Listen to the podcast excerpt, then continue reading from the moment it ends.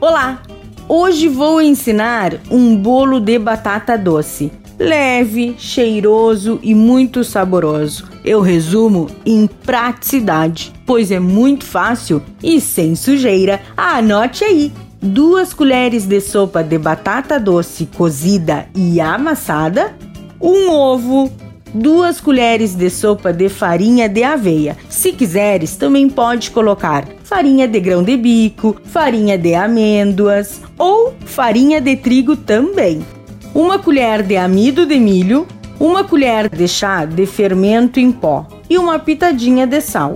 O modo de preparo. Se existe algo mais fácil e prático, eu desconheço. Misture todos os ingredientes e coloque numa caneca, não tão pequena para que ele tenha um bom cozimento. E leve ao micro-ondas por cerca de 2 minutos a 3 minutinhos e está prontíssimo o seu bolo de caneca de batata doce. Fácil, não é mesmo? Dica da Zana: você pode derramar um fio de mel, iogurte, nata. Eu garanto a vocês que ficará incrível o seu bolinho. E não se esqueça, se você perdeu esta ou qualquer outra receita da Zana, acesse o blog do Cozinha Viva. Está lá no portal Leovê. Meu nome é Zanandrea Souza, temperando o seu dia, porque comer bem faz bem. Até amanhã. Tchau, tchau.